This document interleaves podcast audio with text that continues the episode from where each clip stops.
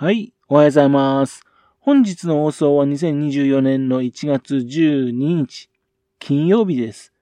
本日は第684回目のお話となります。こ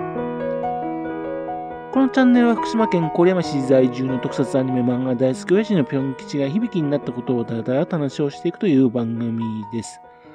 そんな親父の人事を気になりまして、もしもあなたの心に何かが残ってしまったら、ごめんなさい。悪気がなかったんです。不幸の番組に興味持ってしまったら、ぜひ今後もごひいきのほどよろしくお願いいたします。本日はショートバージョンです。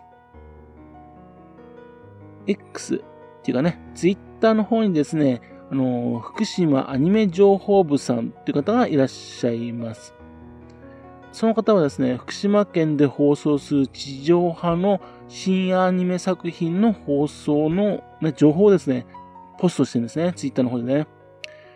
の福島県で放送されている複数のテレビ局をまたいでですね、そして情報を配信してるんですね。非常にありがたいです。自分もね、フォローさせてもらいましてね、便利に利用させていただいてます。福島アニメ情報部さん、2021年の5月からですね、ツイッターの方に突然現れましてね、現在までですね、1912ポストされてるんですね。平均すればですね、1日2ポストぐらいでされてるんですよ。公式のね、アニメからですね、次回予告、その部分をね、リポストされてるとはいえですね、この数っていうのは大変なんですよね。年に数回ですね、期間中にですね、あの、放映されるアニメのね、時間割みたいなのもね、そういったものをね、作ってるんですね。それでですね、余分なコメントとかほとんどないんですね。せいぜい自分のプロフィール部分にですね、おすすめのね、今期のおすすめのアニメのタイトルがね、ちょっと載るぐらいなんですよ。その淡々と情報を発信するのが良いのかですね、現在もですね、フォロワー数は1899人なんですよ。1万899人。ネット配信やサブスクでね、今アニメ見ることが多いですよね。福島県内で放送される地上波、そのアニメ情報ですね、欲しい人ってそんなにいるんだって驚かされるんですね。まあ、そのね、もうたくさんいるフォロワーのうちの一人なんですよね、自分もね。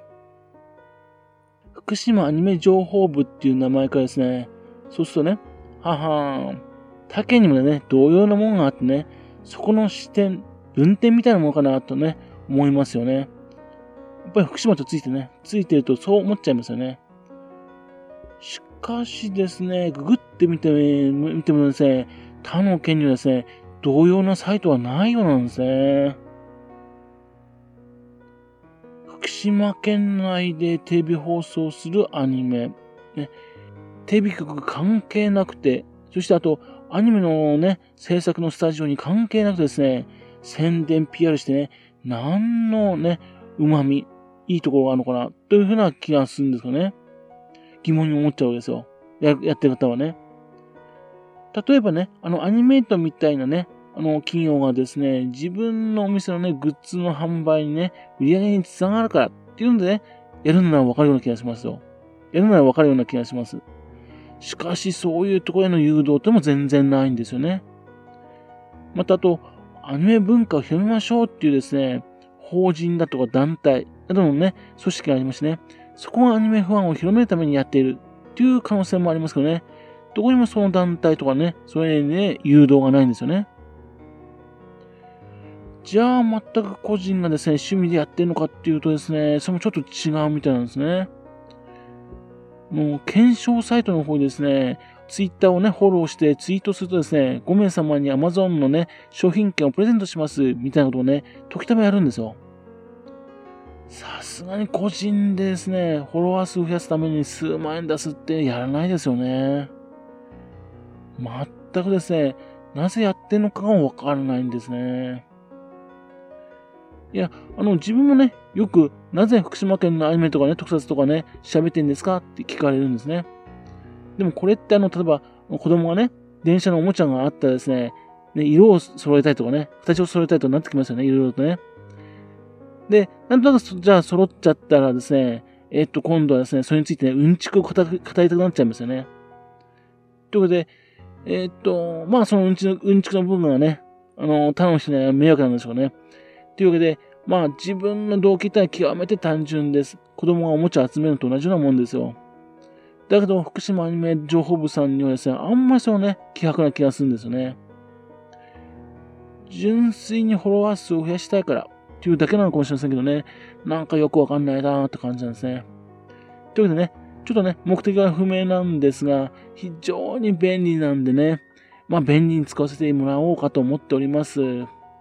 けでね、これからもですね、あのー、良い情報ですね、どんどんと発信してもらいたいと思っております。というわけでね、今回は福島アニメ情報部さんというですね、福島県のアニメファンにとってですね、非常に役立つ情報をね、配信されている方がいますよっていう話でした。ほんとちょっと謎なんですね。はい。それではまた次回よろしくぷん吉の高橋をお付き合いくださいね。本日もお聴きくださいまして誠にありがとうございました。